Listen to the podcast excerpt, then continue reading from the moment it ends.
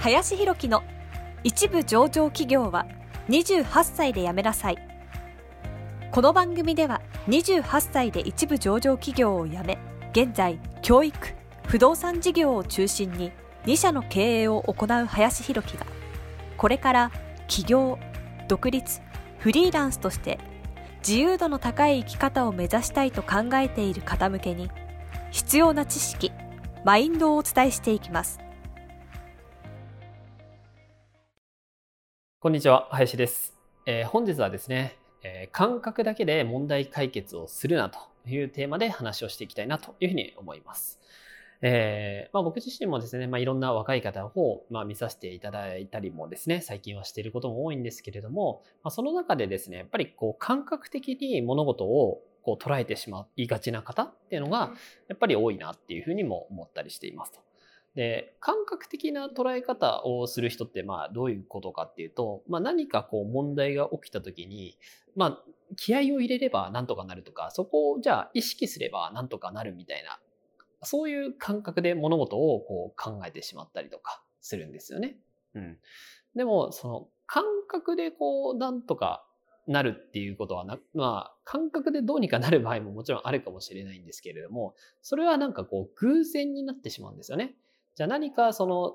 まあ問題があった時に何が問題になっているのか？で、その問題を解決するためには何をしなきゃいけないのか？っていうふうに、やはりこう考えていかなきゃいけないところなんですけれども、それをどうしても、なんとなくこうみんなが頑張ればなんとかなるとかね、えー、一生懸命やればどうにかなるみたいな感じだと、まあそれでどうにかなっちゃうこともあるかもしれないけど、100%うまくいくかって言ったらそんなことはなかなかないかなと思いますし、まあ気合だけでなんとかなるんだったら苦労しないよみたいな話だったりもするわけですね。そう。なので特にその授業とか仕事っていう面で言うと、その、まあ、うまくいかなかった時には何か問題があるわけですよね。で、何か問題があった時に、それをもうちょっと細かく分析する必要性があるわけですよね。じゃあ、ここに問題がある。で、そしてこの問題を解決すれば、ね、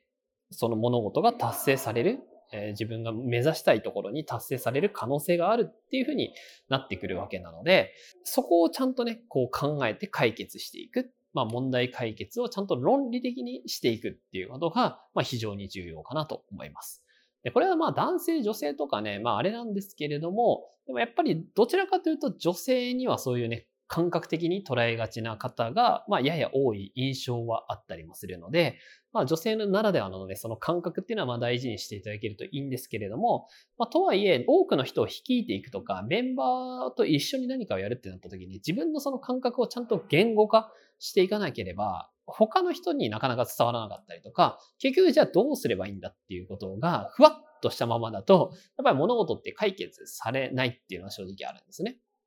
なので、まあ、感覚でどうしてもやりがちな人は、しっかりね、もうちょっとそこを、ま、ロジカルに落とし込むというか、もうしっかりそれがなぜその問題が起きていて、どう解決すればいいのかまで、ちゃんとね、落とし込んでいただけるといいんじゃないかなというふうに思います。はい。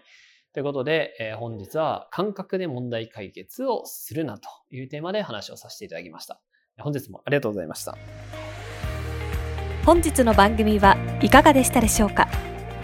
この番組では林弘樹への質問を受け付けております。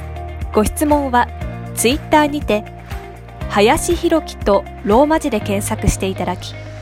ツイッターのダイレクトメッセージにてご質問いただけたらと思います。たくさんのご応募お待ちしております。